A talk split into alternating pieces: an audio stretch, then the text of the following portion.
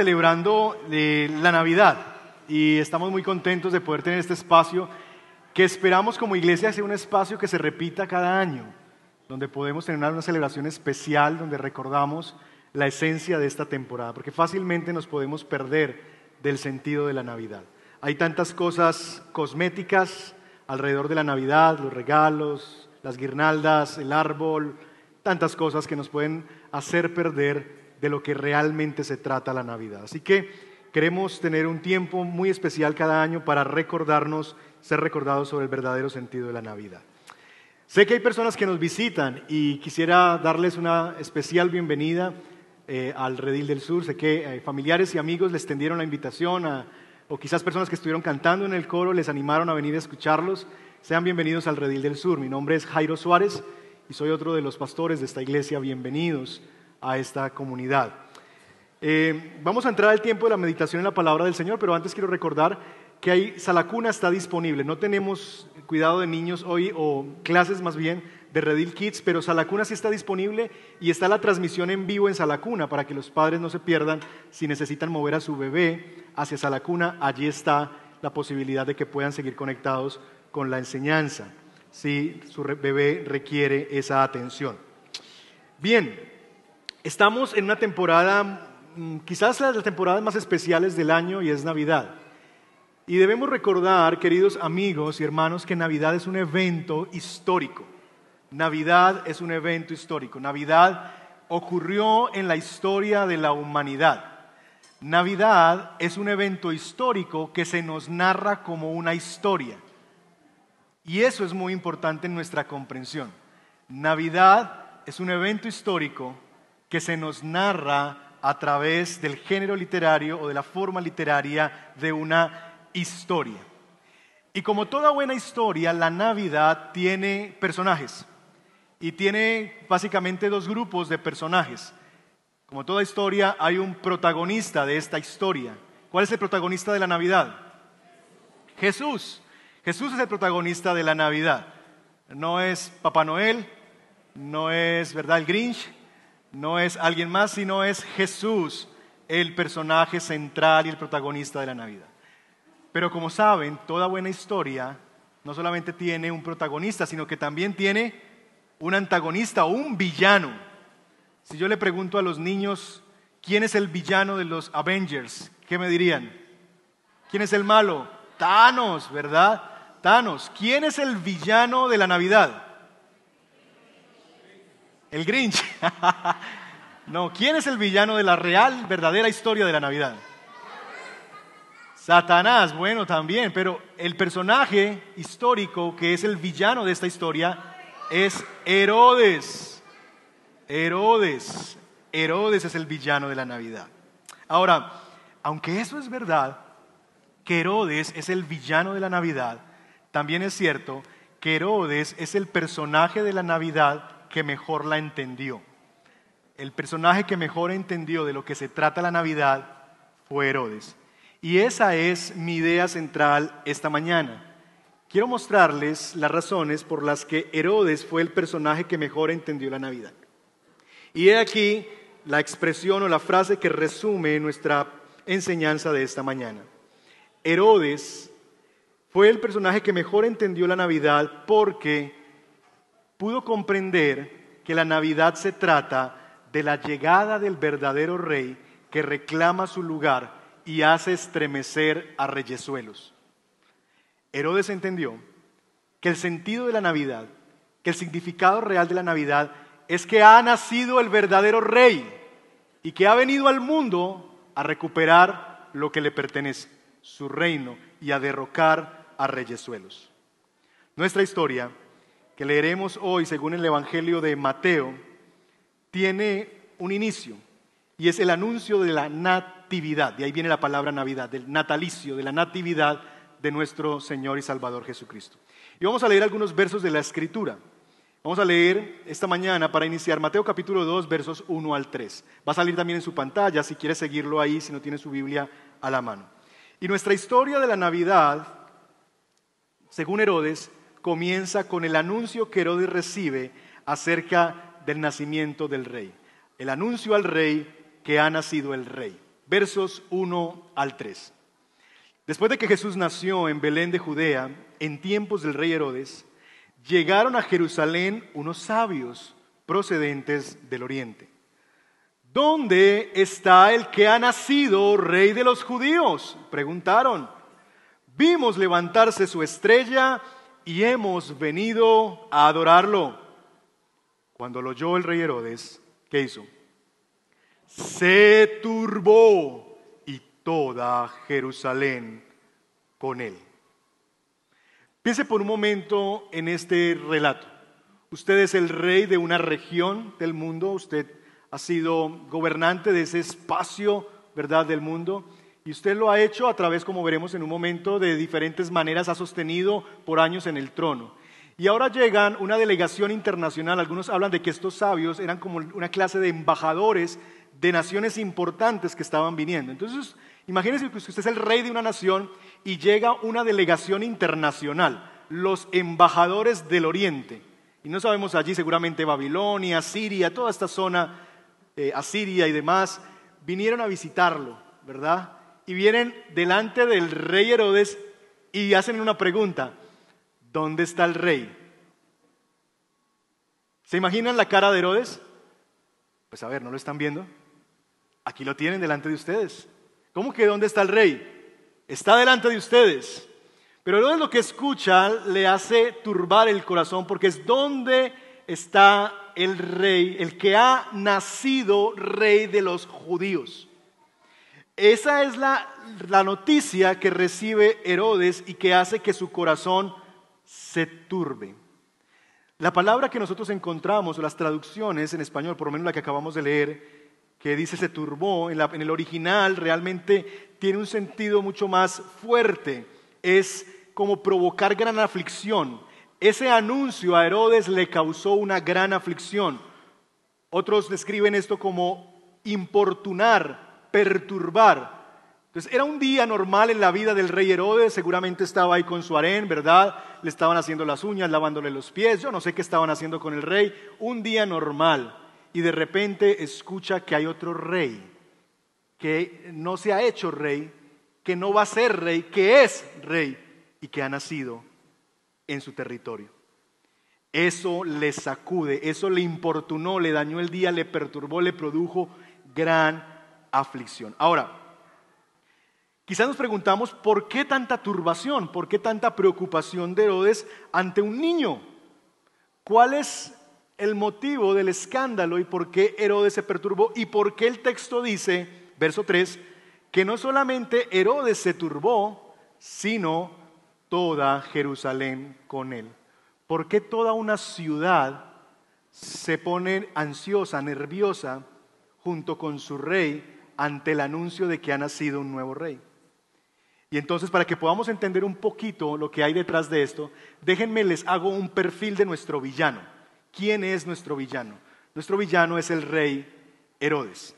Herodes es un hombre que nació en una región llamada Idumea, en lo que hoy conocemos como Palestina, más hacia el sur de Judea, de Jerusalén. Hay una región que se llamó en los tiempos de Jesús Idumea. De allí surge Herodes y dice que la historia que Herodes inició su carrera política siendo procurador, como gobernante, alcalde, por llamarlo de alguna manera, de Judea, de una región más pequeña.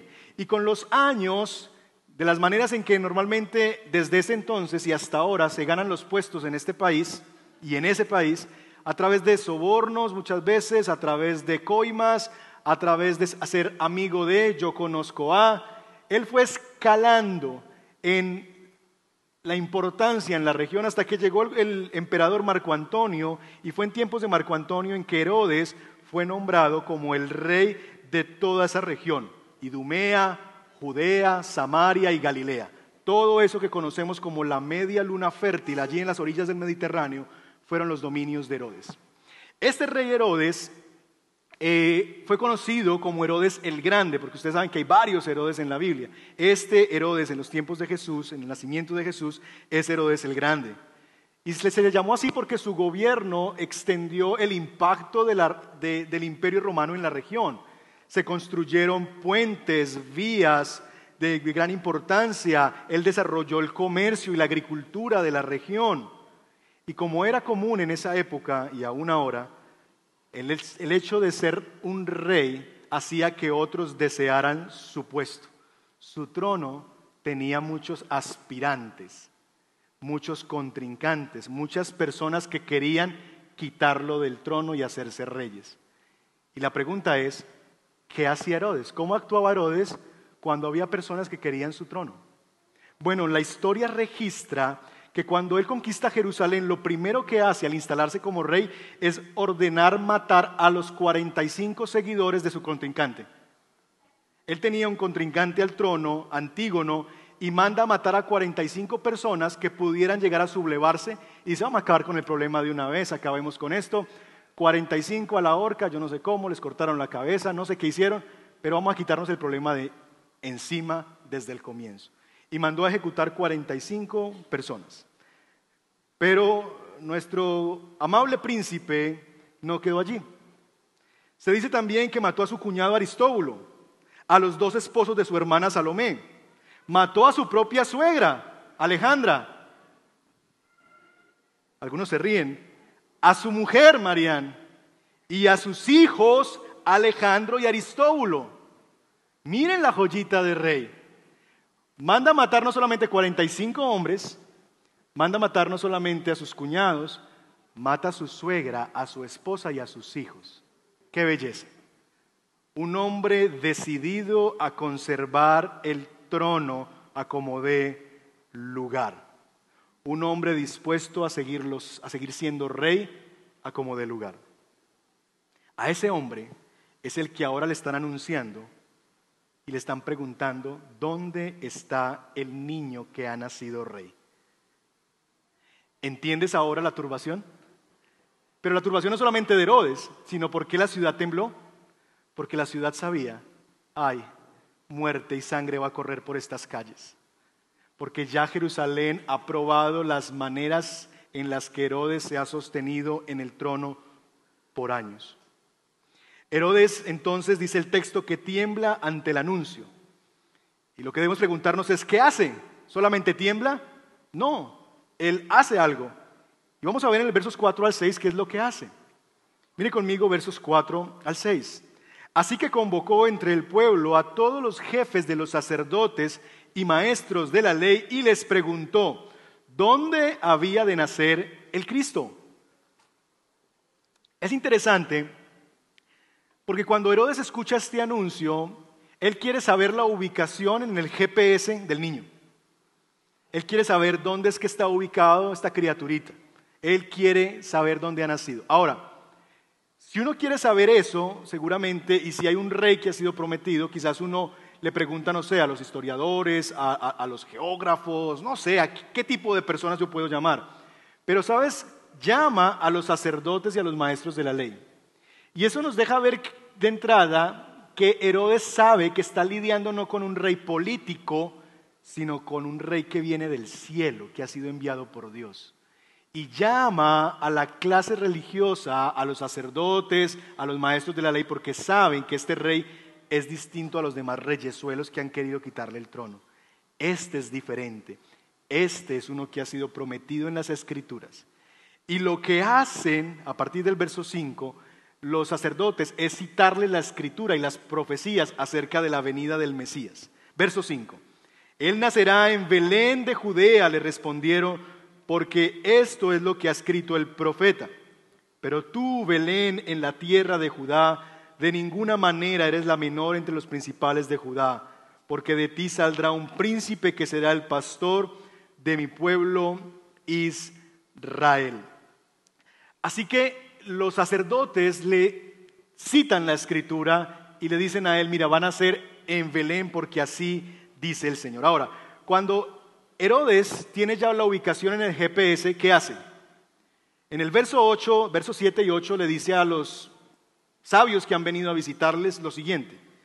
Verso 7. Luego Herodes llamó en secreto a los sabios y se enteró por ellos del tiempo exacto en que había aparecido la estrella. Los envió a Belén y les dijo, miren aquí la joyita, vayan e infórmense bien de ese niño y tan pronto como lo encuentren, ¿qué deben hacer? avísenme para qué, para que yo vaya y también lo adore. trama toda una estrategia. Esto es una historia muy buena. Hay un villano que está temiendo que su trono le sea quitado, su reinado le sea quitado, y se arma una historia para tratar de engañar a aquellos que lo pueden guiar a donde ha nacido el nuevo y verdadero rey. Con todo lo que no contaba con la astucia de Dios, Herodes. Porque Dios se le aparece a través de un ángel que le informa a José en un sueño lo que Herodes está tramando hacer. Y en el verso, en el verso 10 eh, y 13 en adelante, lo que hace eh, José es que sale con María y su bebé hacia Egipto. Dios envía un ángel que se le aparece en sueños a José y le dice, José, esto es lo que está pensando hacer Herodes, así que huye. Y ahí tenemos, mis hermanos, el primer desplazado por la violencia del Nuevo Testamento. Jesús. Jesús sufrió el desplazamiento por la violencia. Tuvo que huir de su país, de su región, a otro país hostil como era Egipto, para proteger su vida y la de su familia. Y siendo apenas un bebé de días, tiene que huir por la persecución que un rey, un gobernante, está infringiendo sobre él. Y en medio de esa realidad, en el verso 16 se nos dice que cuando Herodes se dio cuenta, porque la orden era a los sabios, cuando lo encuentren, vengan y me dicen dónde ha nacido para que yo vaya y lo adore. Los sabios son advertidos y se van por otro camino y no le dicen. Entonces Herodes cuando se dio cuenta de que los sabios se habían burlado de él, se enfureció y mandó a matar a todos los niños menores de dos años en Belén y en sus alrededores. Y esto es lo que se conoce en la historia de la humanidad como la matanza de los inocentes. La literatura, el arte, hay muchas ah, descripciones gráficas a través del arte en diferentes épocas de, la historia de la humanidad que han retratado este lamentable hecho. Y es que miles de niños fueron asesinados por un rey que temía la llegada de un nuevo rey. Y para no dejar dudas, calculó el tiempo en el que pudo haber nacido, dos años. No pudo haber sido antes, no tiene que tener más de dos años. Para no tener dudas, matemos a todos los niños que tengan menos de dos años. Ese es Herodes. Ese es Herodes. Herodes se estremece porque sabe que no está peleando contra un usurpador de su trono, como los demás, sino que Herodes acaba de descubrir que él es el usurpador y que ha llegado el verdadero rey. Y eso lo hace temblar. Ahora, hemos hecho un perfil del villano. Hagamos ahora un perfil del protagonista. ¿Quién es ese verdadero rey? ¿Quién es el protagonista de la Navidad? ¿Qué se nos dice en el Evangelio de Mateo acerca de este nuevo, de este nuevo rey? Lo primero que vemos es que, a diferencia de Herodes, este rey Jesús no se hizo rey. El verso 2 dice que, ¿dónde está el que ha nacido rey? Herodes se ha hecho rey a través del crimen, de la usura, del soborno, de la coima, del amiguismo, pero se encuentra con un rey que no comete crímenes, que no está sujeto a la usura, al soborno, al amiguismo, sino que ese rey es rey desde la eternidad. Nació siendo un rey. A diferencia de Herodes, este rey, Jesús, no se hizo rey a través del esfuerzo, del engaño, de hazañas, de crímenes. Él nació rey porque es rey desde la eternidad pasada y es el rey que se ha prometido en las escrituras.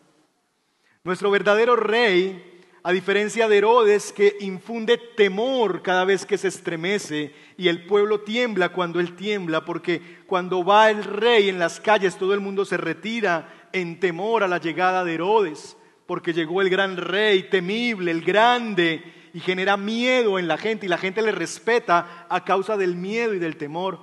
Este nuevo rey que ha llegado, el verdadero rey, es causa de gran gozo. Verso 10, al ver la estrella se llenaron de alegría. La llegada del verdadero rey Jesús no es causa de miedo, sino es causa de alegría, porque ha llegado no solamente un rey que es verdadero, sino que es bueno. A diferencia del rey Herodes, nuestro rey se le adora y se le rinden reyes sin que él lo exija.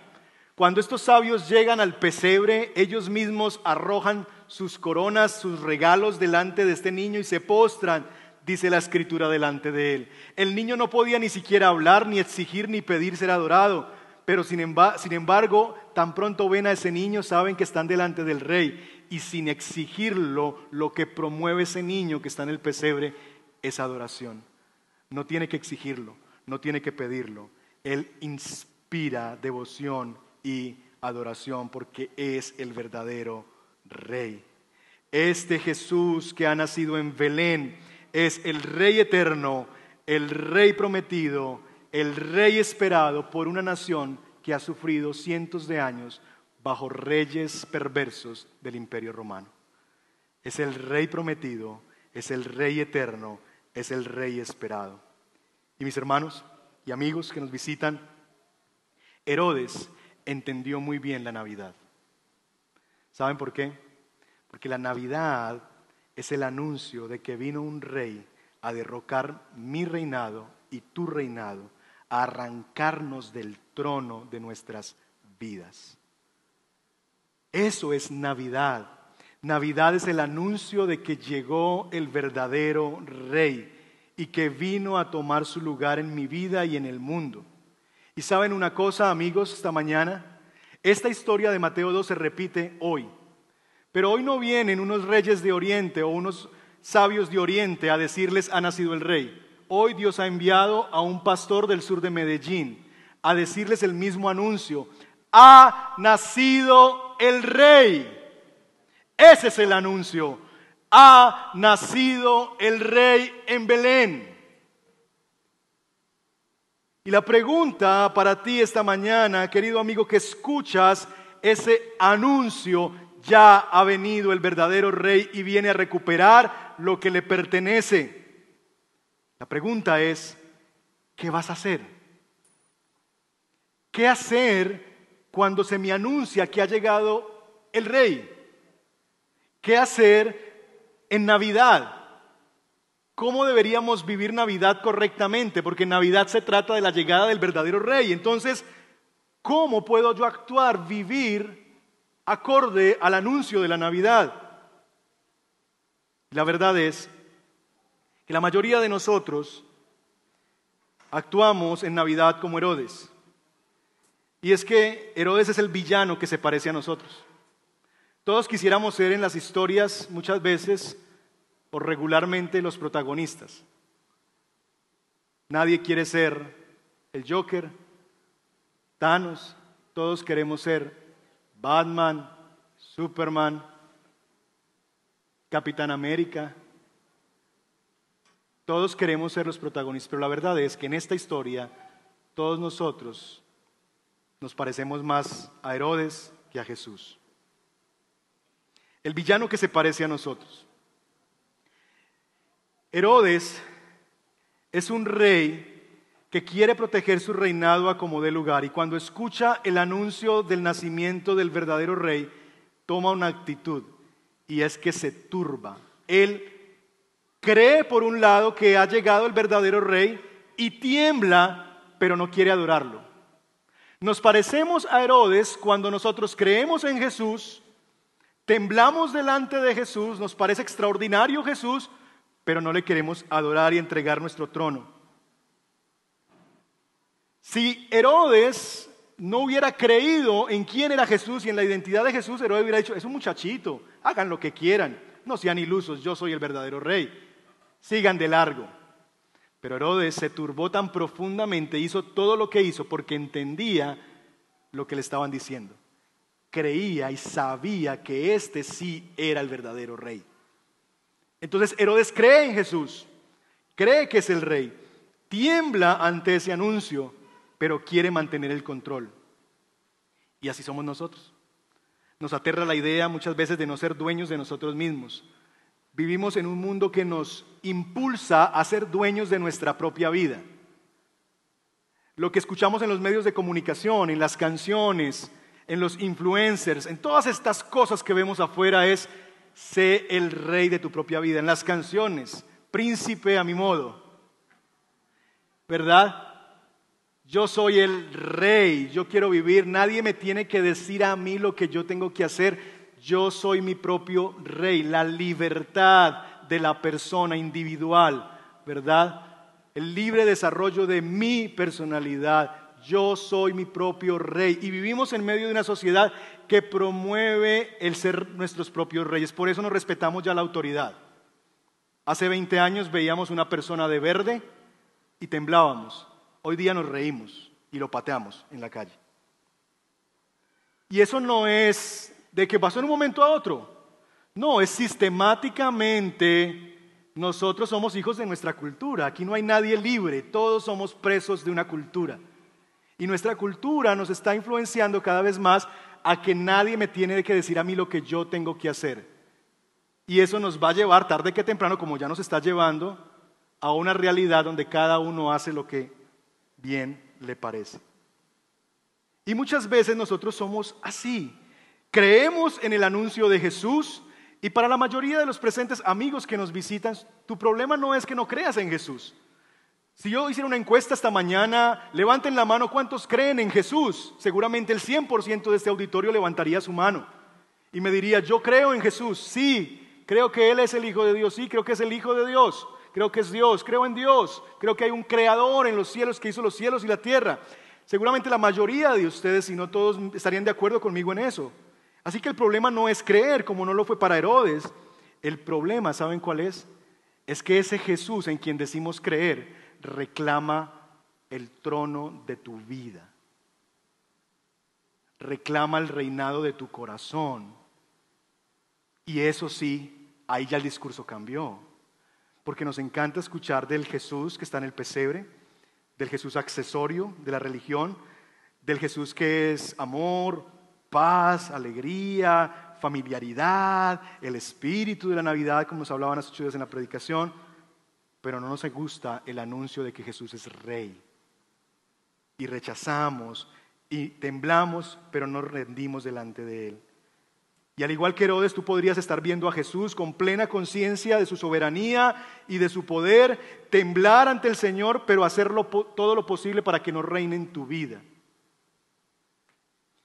¿Saben qué es lo irónico que le pasó a Herodes y nos pasa a nosotros? Es que Herodes construyó un reino, ¿verdad? Fundó un reino que él creía y defendió a muerte, literalmente, pero que se lo quitó la muerte lo defendió a muerte y se lo quitó la muerte. Porque más adelante en nuestro pasaje nos va a decir que Herodes falleció como todos los mortales. Verso 19. Después de que murió Herodes, un ángel se le apareció en sueños a José en Egipto. Los reyes van, los reyes vienen, las modas, las culturas, las filosofías van y vienen, las maneras de entender la vida y el mundo van y vienen. Y esos reyes irán y vendrán y siempre la palabra de Dios permanecerá. La muerte alcanza a los villanos y esa realidad la compartimos con Herodes. Al igual que él, no podemos retener nuestro gobierno después de la muerte. La muerte nos va a vencer y tenemos que dejar nuestro trono inevitablemente. Y Eclesiastés describe la vida como un correr tras el viento y nos recuerda que al final de tanto esfuerzo el fin es el mismo para todos, moriremos. Y al final de nuestros días, todos nosotros tendremos el mismo final. Delante de un trono estaremos de pie, delante del Cordero y del verdadero Rey. Y veremos, y Él juzgará si hemos rendido nuestras vidas ante su señorío y si hemos vivido como fieles a Él y a su reinado y como hijos de Dios, o si nos hemos revelado y hemos vivido a nuestra manera. Eso es Navidad. Navidad es el anuncio de que ha nacido un rey y ha venido a recuperar lo que le pertenece. Ahora, finalmente, mis hermanos y amigos, hay dos maneras de vivir en Navidad.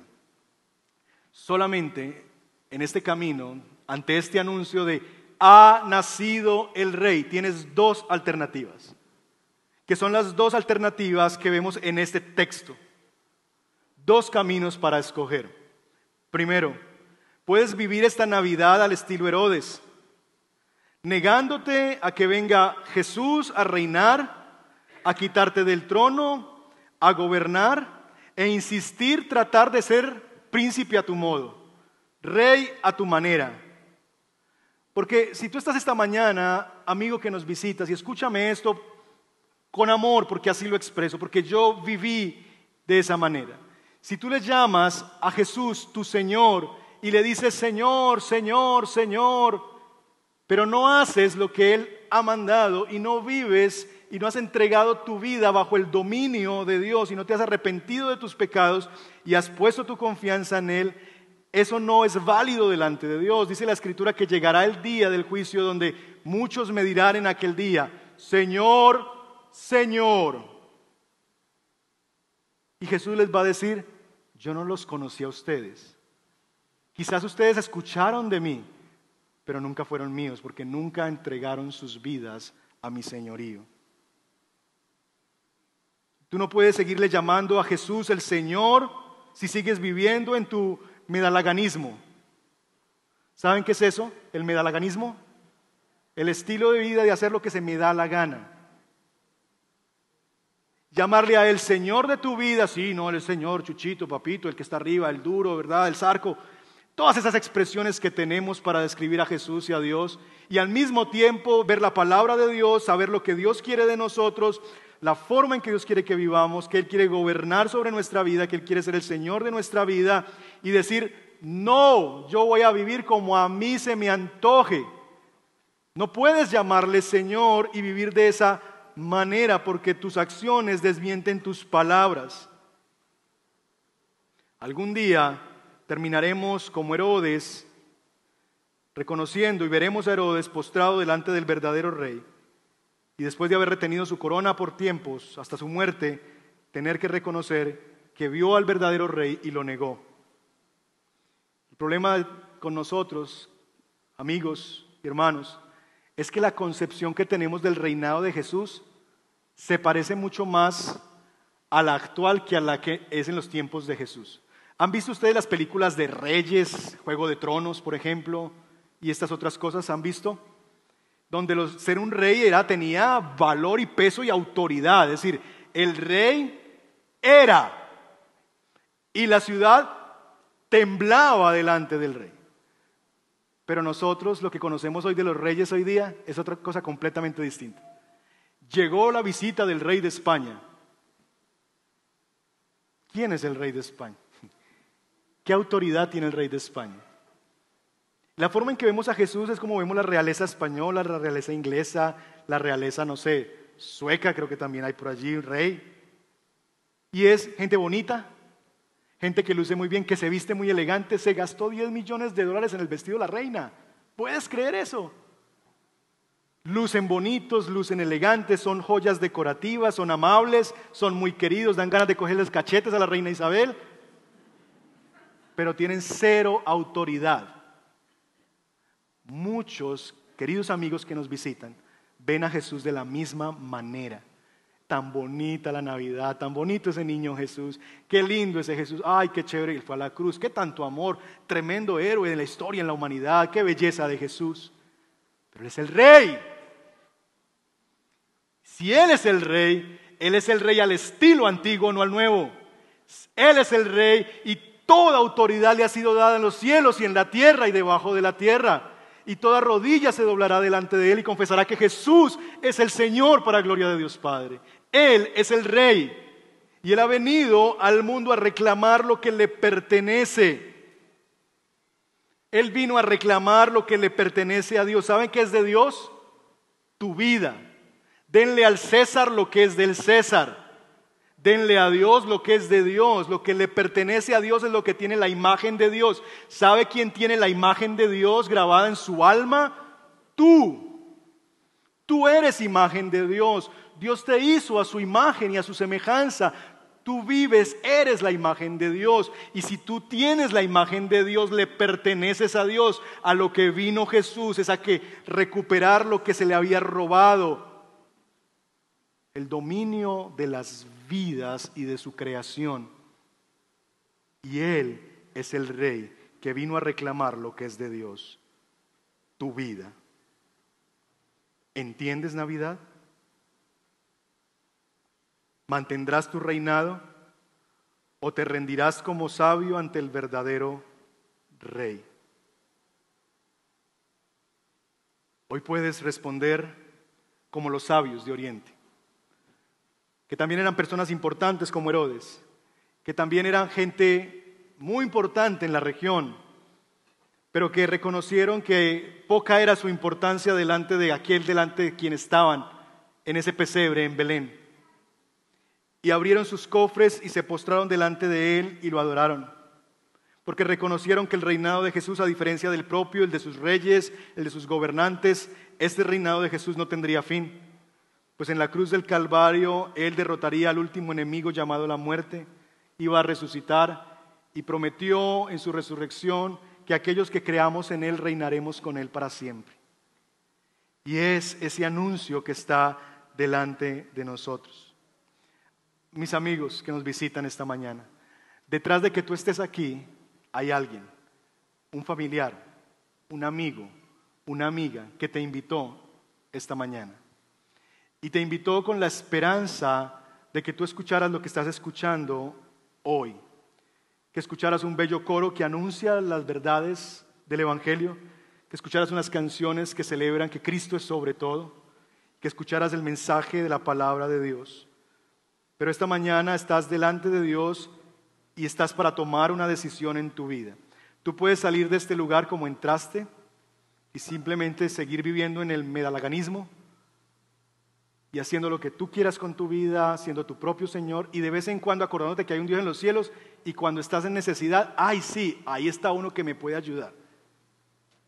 Y usar a Dios y hacer de Dios tu siervo para tus beneficios y simplemente buscarlo cuando lo requieres y puedes vivir de esa manera, resistiéndote a tu reinado porque tienes miedo de entregar el control, pero también puedes ser sabio, ser sabia y venir delante del rey y poner los tesoros que tú tienes, incienso, mirra y oro, que quizás no pueden ser muchos. Diga, pastor, es que en realidad no hay tesoros, aquí no hay nada. No tengo que entregarle al Señor. Entrégale aún tus ruinas, porque Él sabe hacer cosas gloriosas con la ruina de nuestra vida. Pero entrégale lo que haya al rey. Quítate la corona y dile, aquí estoy mi rey, soy tuyo para siempre. Y él, él es un buen rey. Él vino a darte vida abundante, vino a reconciliarte con el Padre Celestial, vino a hacer posible que seas hijo de Dios, vino para que experimentes la paz de Dios, vino para tu gozo, vino para tu libertad. Pero para que vivas de esta manera, Tienes que ser sabio y adorarle, no reyesuelo que le resiste. Gracias por estar con nosotros. Valoramos que tomaras estos minutos para conectarte. Si este mensaje ha impactado tu vida y quieres hablar con alguien al respecto o pedir oración, escríbenos. Será un gusto servirte. No olvides, suscríbete a nuestro canal de YouTube para recibir notificaciones de más mensajes como este. Hasta pronto.